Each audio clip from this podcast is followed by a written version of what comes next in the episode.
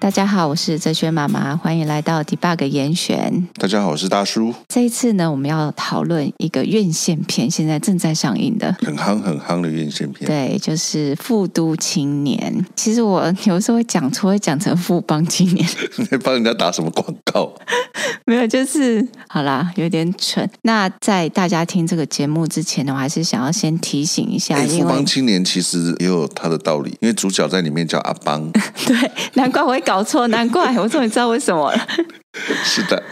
好，那大家在听这个节目之前，还是先提醒一下，因为我们的分享呢，一定会讲到很多的剧情内容跟结局。哇，大雷大雷！对，所以如果你还没有看的话，就最好不要听啦。但如果你是那种真的没差的，因为有些人可以事先，其实没有差啦。我觉得那个雷虽然是有点大，但是我觉得倒也没有太会影响整部片的。对，因为它不是用剧情来取胜的。不过，因为我个人看片的习惯。是比较空白型的，不是说我不能知道剧情，而是我连其实我知道越少越好。我知道这部片值得去看，我大概知道说啊，他大概演什么，然后他很值得看，大家都很推，我就会去看。我不太会有太多的期待，因为知道太多会有一些期待之类的，所以我比较喜欢。你这点我能够认白的去看。我倒也不是抱着就是说不准跟我爆雷，而是我常常会有一种状况，就是有人跟我讲说这电影多好看，多好看。对对对。通常这时候我去。看的时候我就嗯啊不就这样子而已。对，我对我想要讲的是，我想要抱着一个很干净的心情去看，嗯、不要受到太多的影响。对，这是我自己的习惯啦。好，所以如果你还没有看，而且这是你一定要看，你又会很容易被影响的话，那就等到看完之后再来听这一集。好，那我帮大家简介一下。准备要爆雷喽。好，这部电影它在演什么？它主要是以马来西亚为背景的故事。然后这个故事当中呢，最重要就是有一对兄弟啦，但但是他们并不是真正的兄弟，他们应该是从小到大就相依为命，一起长大。那他们两个呢，具备共同的共同点，应该就是他们并没有身份证。嗯，就是他在那个国家没有身份证，然后生活的非常的辛苦。这就是一个他们相依为命的故事。故事。对，大概是这样。那当然就是会。有社工啊，去帮助他们。那最后呢，发生了意外，哥哥误杀了，他不是故意的，他误杀了这个长久以来帮助他们的社工。大概简介就是这样，它包含了最后的剧情。那导演他有讲说，他想要拍一个跟身份有关的片，但是他发现这个议题非常的庞大。那到最后，他觉得他其实真正想要透过这影片去谈的是人跟人之间的爱，嗯，还有这一对兄弟之间的情。情谊，嗯，这个是大概这部片的简介，这样子。嗯，我觉得他最主要就是在讨论除了身份的问题，还有在这个国家的社会底层这些人的生活的困难。哎，我可以跟大家分享一下为什么叫富都青年，为什么取这个名字？因为我在想说，是不是真的有富都这个地方？对，然后后来我问哲学妈妈，她说是那栋大楼叫富都大楼，不是吗？不是吗？比如说富都社区啊之类的，不是吗？不是哦。对，在马来西亚吉隆坡真的有一个地方叫富都，这个地方本来它就是一个比较好像龙蛇杂处、比较贫困的地方，它有很多的外来的移工、外来的人民在这个地方住。后来因为社会跟这个时代的变迁，这些人口也慢慢的外移，然后在富都这个地方的附近外围盖了很多的高楼大厦，就变得非常的繁荣。所以从这个。地平线看过去，它就有一个很反讽的这种画面，就你的前景好像是一个很贫困的地方，可是你后面却是一个非常繁荣的大楼，所以它其实取富都青年有一种反讽的意思在这个里面。那是真的有这个地方的，我也稍微科普一下，就是我，因为我其实自己那天看完这个片的时候，我对这个身份证的这个议题，也许是因为我们是在台湾，我们从来没有这样子的议题，所以你比较难想象为什么会有这样子的状况。在台湾可能没有身份证，或者是需要躲躲藏藏的，也许就是那种通常都是那叫什么偷渡来的，或者是。也没有或者了，我觉得我能想到就是偷渡来的人，可能他们有身份证。但是在这个电影里面，主角阿邦跟阿迪，他们其实是土生土长的马来西亚人，可是他却没有身份证。对，我对这点存有蛮大的疑惑。所以我那时候听完，我我会跟科普一下，因为在马来西亚，他说通常啦，有他们这个状况的，大概就是爸爸是马来西亚人，妈妈可能是其他国籍的，例如其他的外来移工。他们在生这个小孩的时候，可能他们的身份，他们在结婚的时候并没有办。好比较正式的这婚姻注册手续，所以这个小孩子就没有这样子的一个身份。但是他会有出生证明，在电影里面有提到，他们叫报生纸，那也就是所谓的出生证明。但是有出生证明，并不代表你就有身份证，你必须要有真的家长去带着这个小孩子，拿着这个出生证明去办这个身份证。但通常啦，会有阿邦跟阿迪这样的状况，就是可能爸爸不见了，爸爸跑掉了，或是妈妈跑掉了，所以他们没有办法做这件事情。那他他们就只有出生证明。那像主角的状况是更糟糕，阿邦的状况是小时候他们家失火，所以连出生证明都烧掉了，爸爸妈妈死掉了，所以他完全没有人能够证明他的身份，所以他就只能够辈子就是一个没有身份证的人。这个对我来讲是很难想象。另外，我们台湾比较正常，我们大家就是一种身份证。那在马来西亚有三种身份证。我们在台湾可能外来移工有的是工作证或者是居住证，那在马来西亚有三种，一个是一般的身份证。蓝色的啊，一个是他们好像是绿色的吧，青色的，这个是外来移工的身份证，还有一个是红色的身份证。因为马来西亚以前曾经是英国的殖民地，那那个时候他们为了要控管华人，所以给了这些华人一个特殊的身份，其实也是一个悲剧啦，就是为了要控管他们的生活，所以给他们一个身份是红色的身份证。所以，呃，如果你要按照排序，就是这个红色身份证是比较卑微的，再来是绿色，再来就是一般的身份证。因为大叔。提到关于这个身份证的问题嘛？对，我其实很少去想身份证这件事情，因为对于我们来说，它太理所当然了。了就是你怎么可能没有身份呢？我也从来都没有感谢我有身份这件事情。比如说，那我们的身份来自于哪里？就是。政府嘛，就是因为我们有一个有组织的社会。那当然，我们现在就是看见媒体啊，或看见很多的政治人物，我们都会某一种情况都觉得，啊，这个政府很糟，嗯，然后我不喜欢政府啊，又就是要缴税，然后哪里做不好交通，干嘛干嘛的。我觉得我们比较容易去看到我们想要批判的那一面。对，我们能够有一个稳定的生活，其实是因为有政府嘛。对，有政府，有法律，有身份，然后有所有这一切的制度，然后让我们可以很安稳的生活。对。可是说实话，我之前对于这一切的安稳，我真的太觉得理所当然。就是你也很难心生感激嘛，对不对？对。对，可是我觉得可能真的是我太安逸了，真的有一点，就是有点见识很浅薄的那种感觉，从来都有一种你活在幸福里面，可是你又你不知道，其实你应该要珍惜这个幸福的。对对对，对然后还对那这个不满，那个不满，啊、对对对我真的有一点这种感觉，就是能够有一个身份，嗯、你出生你就有个身份，然后。爸爸妈妈帮你办健保卡嘛，你就可以就很正常。你享有所有公民的权利，你享有容易的就可以在这个社会里面一切该有的权利，都是因为你有这个身份。对，时间到了，比如说卫生所或者是区公所，还不断提醒你说你要来打预防针哦，你要来干嘛哦？对对对，他还不断的来烦你跟纠缠你。因为我自己有小孩，但是有时候打预防针没有这么准时，是因为他们可能感冒生病了，他们不能打，所以我们这个时序有时候就会乱掉。对，这时候我们就会接到很多关怀电话，就是哎，还有什么没打，记得要去打哦，等等，都是因为你有了这个身份。对，有人在关注，说你是不是有好好的被照顾。对，我再跟你提一点，也是导演说的。他其实拍这个片子还有一呃有一个出发点，就是在疫情的时候，所有人台湾也有嘛，就是呃因为疫情的补助，所以你的你可能上班有有公司有公司的补助，个人还有个人的补助，在马来西亚也一样。但是你要有什么？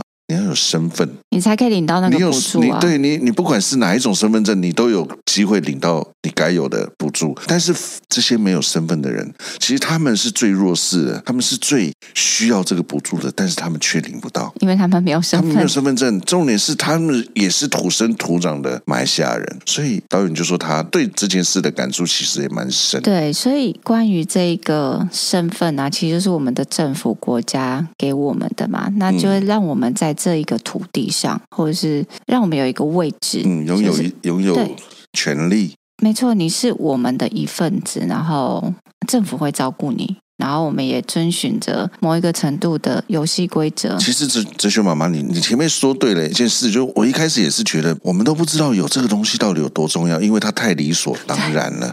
但你你们如果去看了这个电影，你会发现有很多东西是你觉得的理所当然，可是他们却没有办法。举个最简单的例子。我没有身份证，我没有办法开户，他们没有地方可以存钱。你能够想象，你现在赚的每一分钱都只能放在床底下的铁盒子里，不是因为你想要把它藏着，而是你没有办法存钱，因为你你没有办法开户，你没有办法去考驾照，你没有办法合法的骑着一台摩托车在路上跑，你没有办法，甚至你没有悠游卡，你没有办法做工啊，可以啦，我丢零钱可以做公司。哎，对，所以他们有提到嘛，他们只能够坐公车。嗯，就是当你失去了这一切你该有的权利的时候，你怎么在这个环境里面生存？很恐怖。对啊，所以其实我就嗯。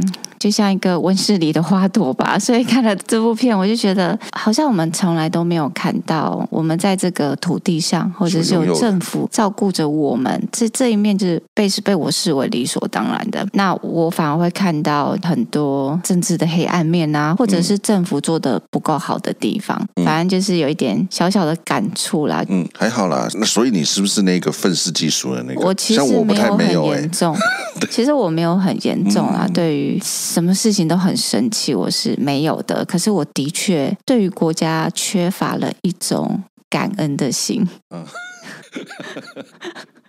是没有，我们会感谢我们的家庭。我都快把这个歌唱出来了。感恩的心。对，我们会感谢我们的爸妈、我们的家庭啊，我们身边的人。可是说实话，我没有什么想到说我要去感谢我们的国家，或是感谢我的政府，让我。那我如果跟你讲一件事，你会不会稍微舒服一点？但等一下，我会感谢鉴宝制度啦，因为这个好处很明显。嗯，所以我说，我跟你讲一个观念，你可能是稍微没有那么多的负罪感，因为你有缴税。我还不到没有没有身份就不用缴税啊。我还不到那个负罪感啦，但是。我觉得这是某一种提醒吧，就是我们把一切真有时候都太视为理所当然了。嗯，再多讲一些关于剧情方面，在这个影片当中呢，弟弟就是有一点。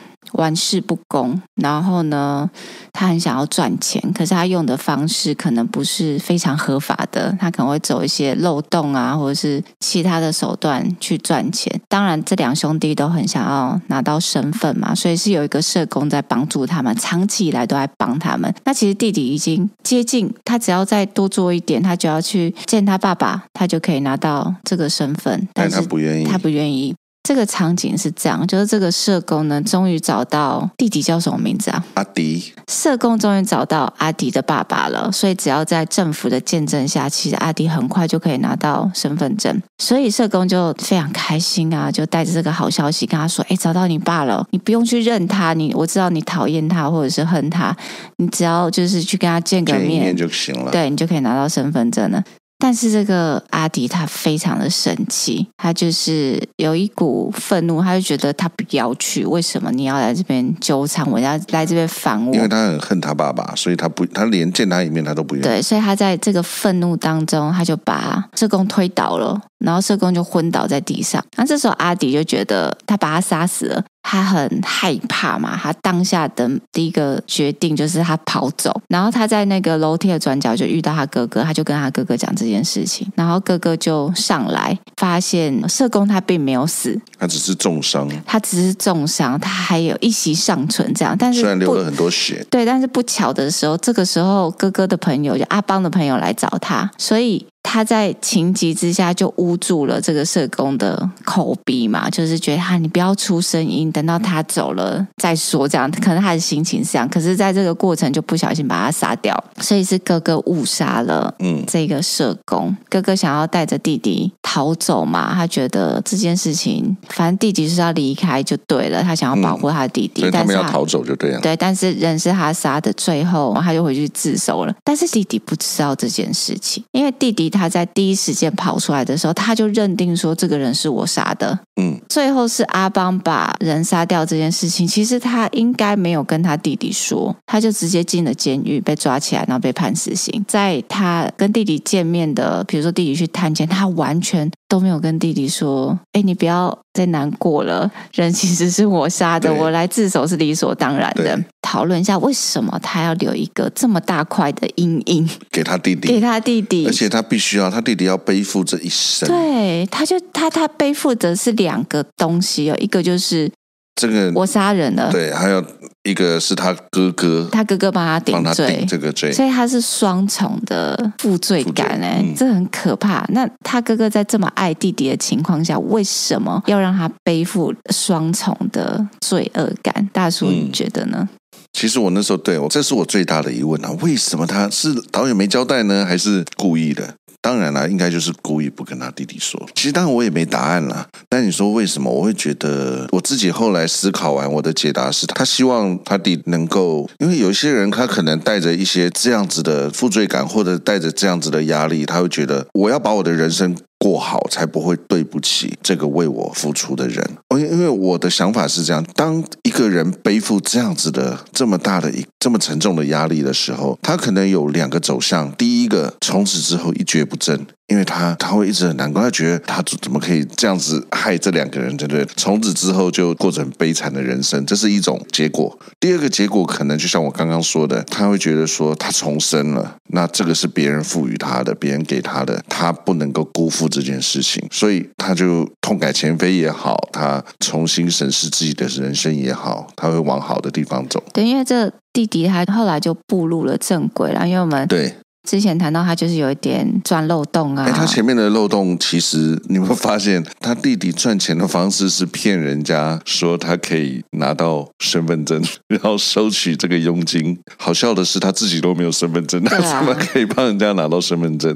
对啊，所以后来就是弟弟痛改前非了啦，应该这么说。但如果根据大叔的说法，在我身上绝对不适用，因为我一定是那种会堕入黑暗。嗯 无尽的自责或者是自暴自弃的人，嗯、你你你可能就是我说的那个第一种的那个，对对，我比较是那个 走向，我觉得这很恐怖哎，这是你逃脱不了那个罪恶感。没错，我觉得我可能对对我来说可能真的太困难、嗯。我真的会比较正向哎，我会觉得说，对我肯定有罪恶感，但是我背负这个罪恶感又如何？我不，我是不是能够把这个东西转化成，我如果帮助更多的人，是不是好吗？我可以赎罪吧？所以你是第二种，因为比较偏向。我是第二种，因为你是阳光大叔。是因为我如果多做一点什么事情，我认为是弥补这件事情是比较重要的。因为我如果一直处于那样的状况，事情不会有好转啊，我的人生不会有好转，我对这个社会一样是没有帮助啊。对啊，道理是这样讲，没错对啊。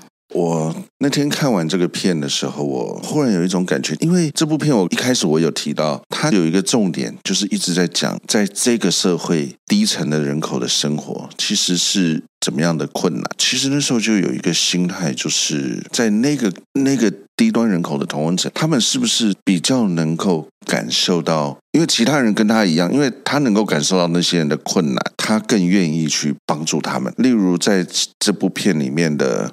阿邦跟阿迪，其实他们从小还有另外一个人在帮着他们一起长大，有点像是他们的姐姐或者是妈妈的角色，叫做 Money 姐。她是一个跨性别的工作者，工作者。对，他自己的生活一定也不好过，他也是在这个阶层的人，但是他给予了这两个兄弟很多很多的帮助。包括帮他们办手机，几乎每天跟他们一起吃饭，带着他们长大。我就会觉得说，他们自己很困难，他们可以给同样这些困难这些帮助。但是在我们这样子的的正常人，你有更多的能力，为什么？真的，我就会觉得很多人，也许他们是没有想到，但是他就真的没有做到给这些需要帮助的人更多的付出。我不知道芝麻妈妈你听不听得懂我的意思？您说，因为他们都是同样很辛苦，所以他们比较容易互相帮助。我觉得，可是我觉得。还好哎，我觉得这跟同温层没有什么关系。我觉得要看人啊。嗯，你说像阿迪，他也很辛苦啊，可是他去欺负别人啊，就是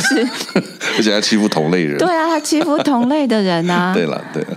我觉得帮助别人这件事情，其实跟你处于哪一个阶层比较没有关系，而是比较个人。嗯，也许你是高端，可是你会帮助人，你就是会帮助。那你是比较辛苦的那个阶层，你会帮助人，你还是会帮助。嗯、也许我为什么会有这个感受，是因为我觉得以他们在这么困难的状况下还愿意这样做，我我就会特别的有所感触。我觉得很合理啦，因为有时候真的自己走过，你就会知道。那个辛苦在哪里？所以你会很愿意去帮助。嗯嗯嗯。当然，我们每次都会问一个问题，嗯、就想要问一下大叔，你看这部片，你有哭吗？这部片算是好哭的吗？我跟你说，其实，哎，子萱妈妈，你有哭吗？我有。哪一段哭？我是在那个好，我们再回到一下剧情。阿邦他被判了死刑嘛，就关在监狱里面，但是他什么都不吃。我知道了，你在最好哭的那段哭了。哪一段？其实最好哭的就是，你知道网络上面很多就把这段称为这个吴康仁的封神。没有，我不是在那一段哭，啊，你不是在那一段哭啊？好，我继续简介一下剧情啊。他就什么都没吃嘛。就他被关在监狱里面，被判了死刑，什么都没有吃，完全不进食。那这个时候，他们有找了法师来跟他聊聊天，想说开导他一下。无论如何，你就是把现在的每一天过好，你还活着，你你就是好好的活着每一天之类的。所以，就是有法师去开导。对，吴康人嘛，那这一段就像大叔讲的，就是得奖的就是这个片段，啊、然后可能大家觉得这边很好哭。好，我是从那边开始，但是我真正大哭不是在那一段。哇，你有大哭啊？对，我大哭，但是不是那种嚎啕大哭会影响别人的啦 就是就是止不住的泪水，因为需要一直擦眼泪的。对对对对，因为你通常会想要忍住，会顶住，有时候忍一下真的可以过。可是其实我那时候也是在忍。好，所以大叔是想要哭，是不是？没有，我在忍着上厕所的欲望。所以大叔，你到底有没有哭啊？我真没有，我真的没有。但其实，好，我打断你一下，你等下要继续。我我觉得那段其实是有感动的，但是真的并没有。我会回想，真的并没有让我有。掉下眼泪的那个状况，但是我检讨了一下，是不是因为我那时候想上厕所的原因，所以我有可能转移了我的注意力。我觉得的确会转移注意力啊，很讨厌就是你的身体跟你的感情没有办法同步啊。但我又不能离开那个，对，我又不能说，哎，你暂停一下，暂停一下，对。好在，所以我我没有，我眼泪没掉下来，没哭。好，这个人冷血，我注意力不在那儿。你这个冷血的大叔，好，你继续。所以你你在哪一段？没有，反正就是法治止不住是哪一段？那在那一段，其实吴慷仁就讲出了他某一种无奈。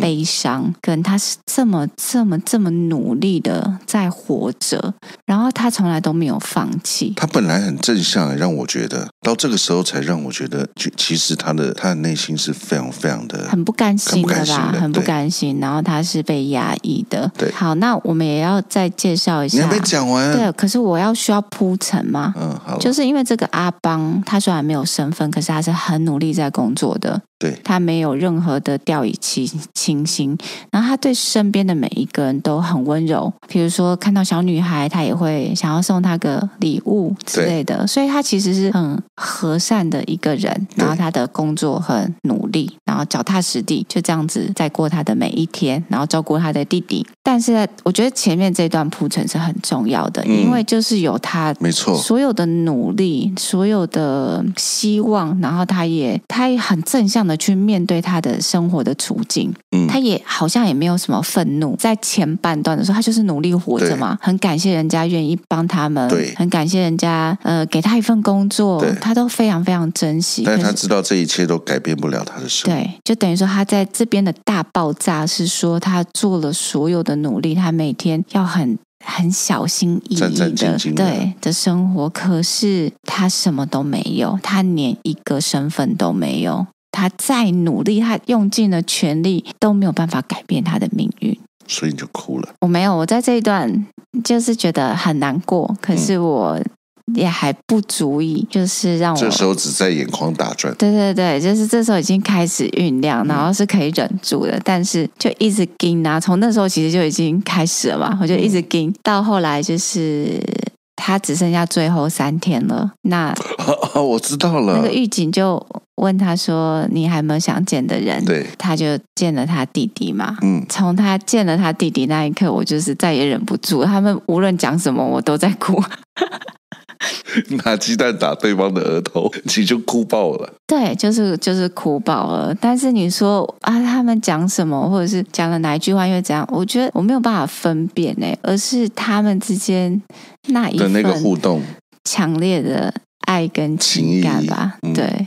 就是就很很好哭这一段，就是从他们的眼神看对方的眼神，就是他们两个都演得很好，还蛮厉害的。所以其实聊到这边，我就想要再多讲一下阿邦跟阿迪之间的关系，因为他们不是真正的亲生的。兄弟，嗯，反正各种原因啦，他们就无依无靠嘛。所以阿邦看到弟弟一个人，他可能是被抛弃、被丢下，所以他们就自然而然的成为家人。然后他也照顾他一路以来。对，那他们之间的关系，我觉得是互相需要的。虽然看起来都是哥哥在付出，弟弟在捅娄子，嗯，但是他们之间，我看到是一个互相依存的关系。对，可是讲到这边，我就有一个疑惑了。他们就是呃没有血缘关系的兄弟嘛？对。可是他们真的就是很兄弟啊，很像亲生的兄弟。可是那时候弟弟为什么会有疑惑？弟弟第一次去探监的时候，阿邦就在那个时候跟他撇清关系，哦、就跟他说：“反正我们也不是真正的兄弟啊，我不是你哥啊，你就是去过好你的日子之类的。”就是为什么他要在这个时候去？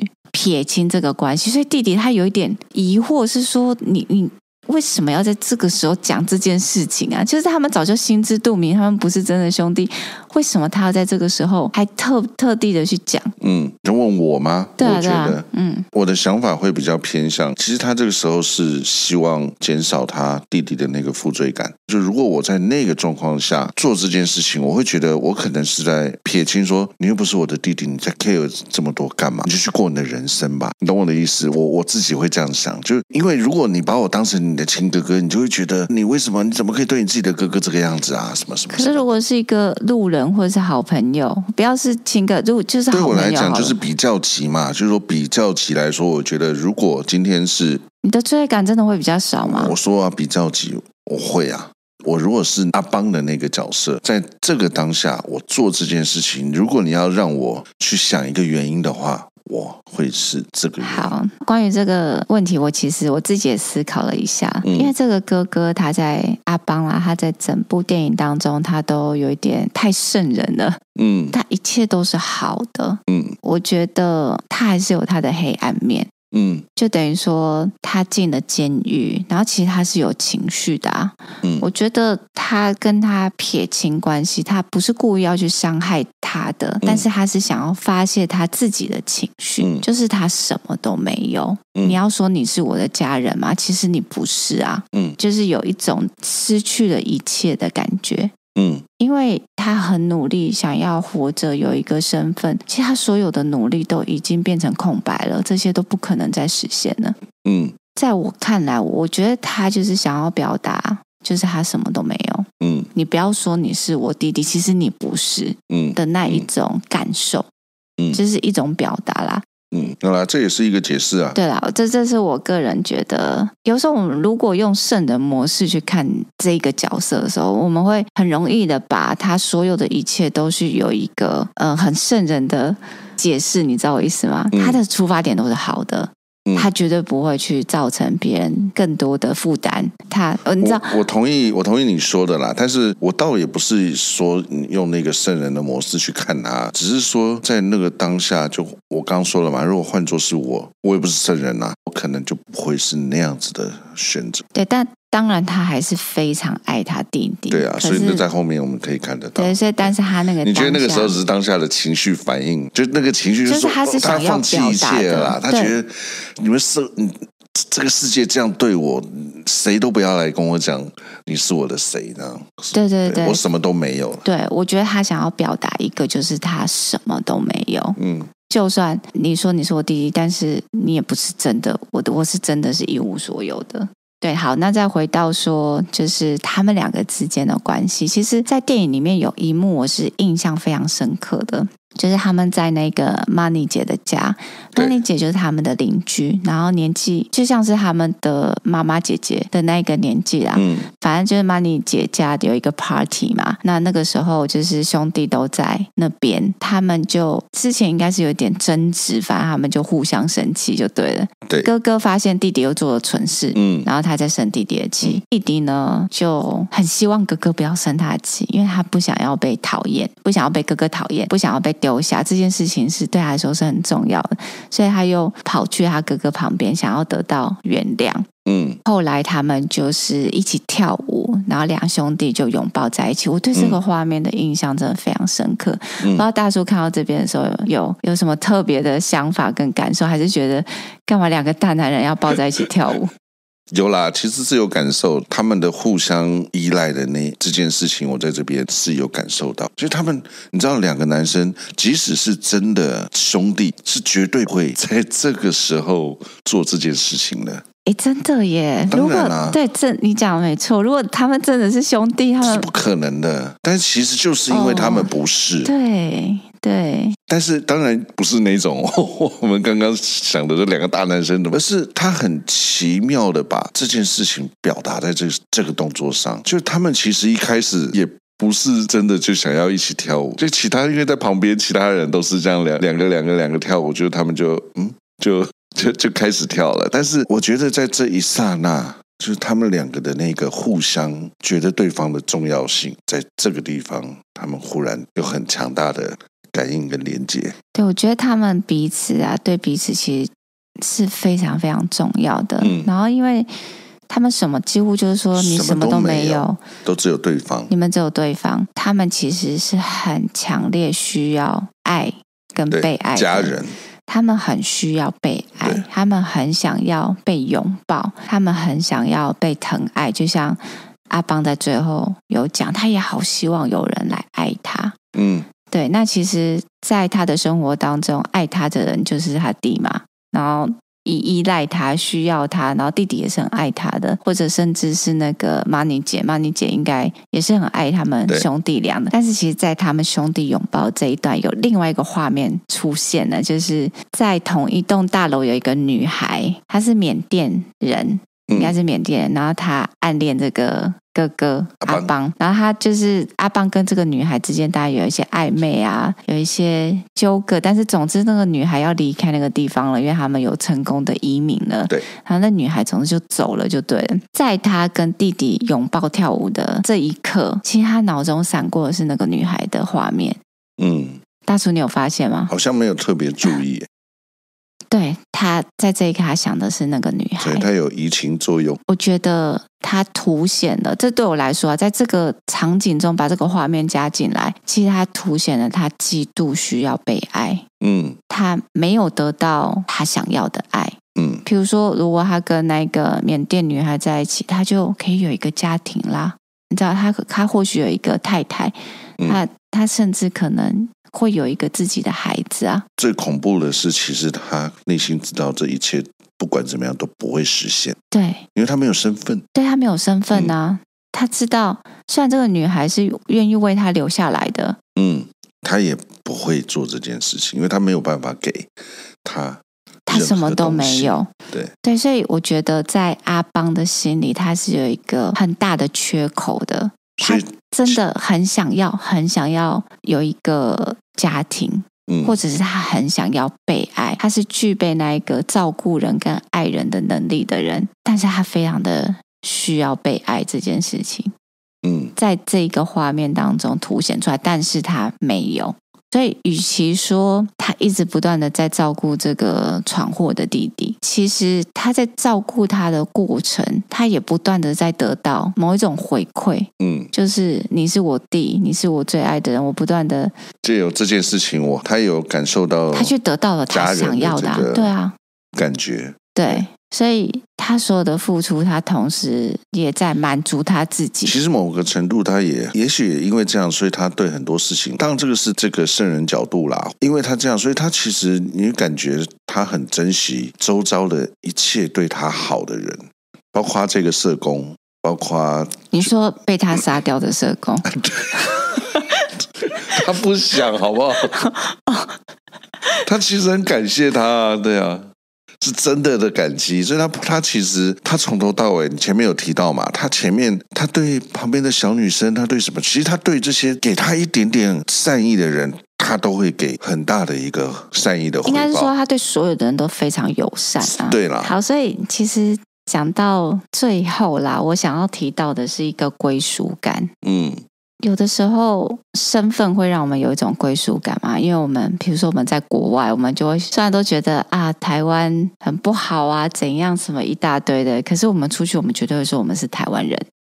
是啊，因为你还有那本护照。关于归属感这件事情呢、其实呃，我们都在每一个群体当中，或者是每一段关系当中，都要寻求认同。我觉得这件事很重要。譬如说，在朋友之间、同才之间，或者是在我们的工作上，都会需要有归属感，甚至我们自己的家庭。但是还有一个。我觉得也很重要的，就是除了我们在群体当中是被认同、有所归属的，我觉得自己的归属感也是非常重要的。就是我们有没有办法认同我们自己？因为如果我们无法认同自己的话，其实我们有时候就会像是寄居在他人身上的感觉。就一旦别人没有办法给你肯定，或者是否定你的价值的时候，这时候我们就会变得一无所有。或者甚至觉得自己好像是漂流在这个世界上没有根的感觉。我觉得他人的认同跟归属很重要，但是我们对于自我的认同跟自我的归属也是同样重要的。那我们的自我认同其实也是在跟这个世界的互动当中所产生的。我觉得不会是说啊，我们就不要管别人怎么想我们，我们也不在乎啊，我们可以自己活得很好啊。我不是要讲这种的自我感觉良好，其实所谓的自我认同跟自我价值的建立，它绝对会是透过这个世界，透过跟人的互动，透过跟你自己所属的那一个团体当中所建立出来的自我认同。所以，如果我们只是想要寻求归属，想要寻求被认定，其实这件事情相对来说也是非常危险的。因为一旦我们得到，我们就会觉得非常的幸福，或者是非常的安全感。但是，一旦失去的时候，我们就会像失去全世界一样。就像那个阿邦说的，其实他什么都没有，什么都不属于他。可是最终呢，我们每一个人又真的能够拥有谁呢？又真的能够拥有什么？其实，在某个程度上来说，我们能够拥有的，也其实只有我们自己。好，所以最后啦，就是在这个地方也跟大家分享一下我对于归属感以及自我认同的一些想法。嗯。所以，哲学妈妈，你觉得这部片阿邦阿迪最大的问题，应该是说，在这个阶层的人，其实最大的问题就是他们在整个这个社会，他就是没有给他们这样子的归属感。阿邦没有在家里归属感，他甚至在这个社会也没有，他他不属于任何一个团体也好，或者是没有人承认我，就是我谁都不是，就是这个观念让他活不下去，活不下去啊。对，在这个影片当中，还有讲了一句话，我自己是蛮不要说震撼，但是。我真的感触很多，因为他跟那个法师说：“你不懂吗？你又不是我，嗯、你们每一个人都有自己的家，你们每个人有家人有身份，你又不是我，你不会懂我的感受的，所以不要叫我说要好好的活每一天。”我不太知道他原文就是他的台词是不是这样子，但是大致的感受是这样。那为什么我会对这一段话很有感受是？是因为曾经有人跟我讲过同样的话，嗯。就是，比如说，我试着想要去让他看见，说，其实你还是拥有很多的啊，其实不是你想的那样。所以，当我试图的想要去呃传达这些的时候，真的会有人跟我说你不懂。可是我在那个当下，我还真不。没有办法体会我真的不懂的那种感受，我不会觉得我不懂啦，应该是这样。但是我看了阿邦的这一段，就是最精彩、最精彩他跟法师的那一段话，我真的才体会到说啊，我真的不懂诶，我是真的不懂他的心境，因为我会很想要用一些客观的事实去去想要改变他的感受。其实，但是这个感受是没有办法改变的，这个感受是完全属于他自己的。我我我其实理解，最起码我理解你说的，但是我也理解，其实这个东西是一个没有答案的事情。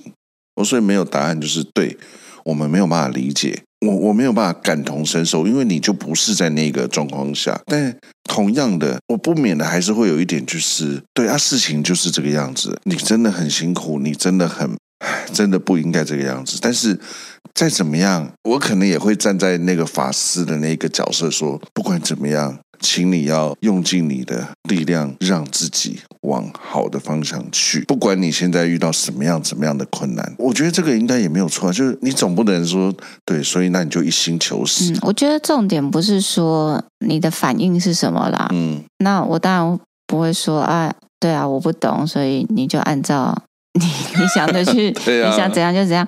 但我觉得不是那个反应，而是看见自己真的不懂。我觉得这件事情是很重要的。嗯，就是你不要不懂，但是你装懂，嗯、或者是你你，你装作你能够去理解，或者是你以为你可以理解哪一个部分，但是有的时候这一种。极大的孤寂感、悲伤或者是什么什么，是真的我们没有办法理解的。嗯，我同意啊。对，然后在这个状况，你当然还是可以有你正向的反应。对，但是你真的无法懂，你真的不懂，它也是一个事实啊。嗯，对啊，所以这一段啦，就是真的让我去看见了那一个缺乏，就是我真的不懂。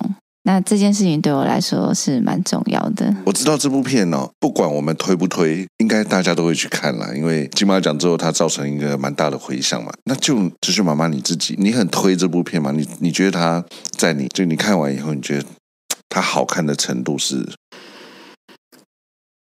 有这么难回答？我当然会非常。非常推荐啊。我先说我自己好了，虽然我没有哭，虽然我没有很大很大很大的感动，但其实我觉得导演把这里面每一个角色都处理得很好，尤其我觉得光看演技这件事情就可以让我有很大的享受，所以这是我推这部片的原因。好，我很推荐的原因就是，其实这部片让我看到了很多我没有看到的面相。嗯。就比如说像一开始讲的社会面向，对社会啊、政府啊、身份的这件事情，嗯、其实我们都知道啦。其实谁不知道你有一个身份证，然后是因为政府，我们都知道。可是就是没有被看见，包含了某一种心境，就是我是不理解的。嗯。然后我以为我理解，但是我看到了很多我自己的缺乏。那我觉得看见这些对我来说是很重要，但是我也不知道怎么去形容说它对我到底有什么影响。可是它的确给我很多的，哇，让你有感恩的心啊！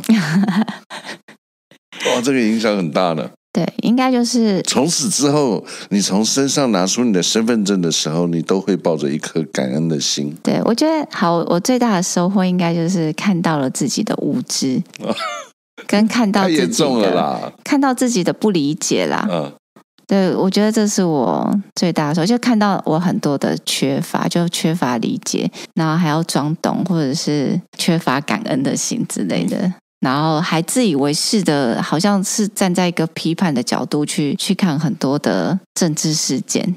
对，我觉得不会啦，该批判还是要批判的，该感恩还是要感恩的。哎，我觉得这个是并存的，这是真的，这个是并存，你才能够让事情更好啊。对，那除了这个之外，那当然吴慷仁的演技毋庸置疑啦，但是。嗯导演的确有把这个人跟人之间的那一份情感，彼此需要爱跟被爱的这样子的细腻，他的确有传达出来。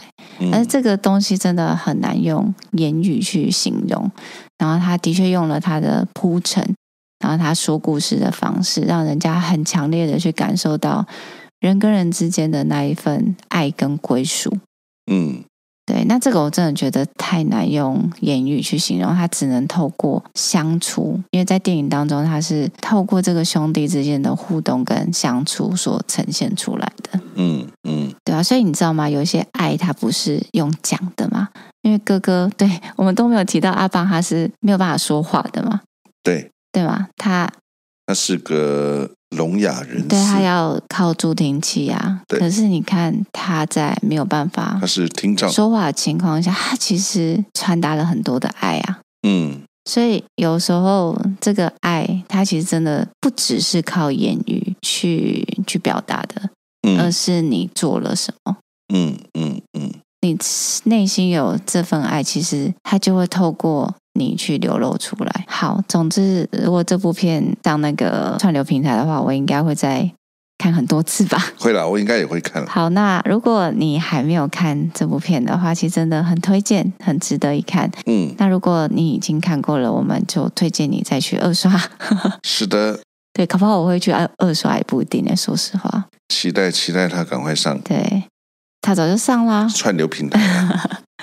好，那我们今天就跟大家聊到这里。如果你有什么感想，或者是有什么角度是我们没有谈到，你也想要跟我们分享的，欢迎到我们的粉砖或者是 IG 留言跟我们分享。好的，那就聊到这里喽，拜拜，拜拜。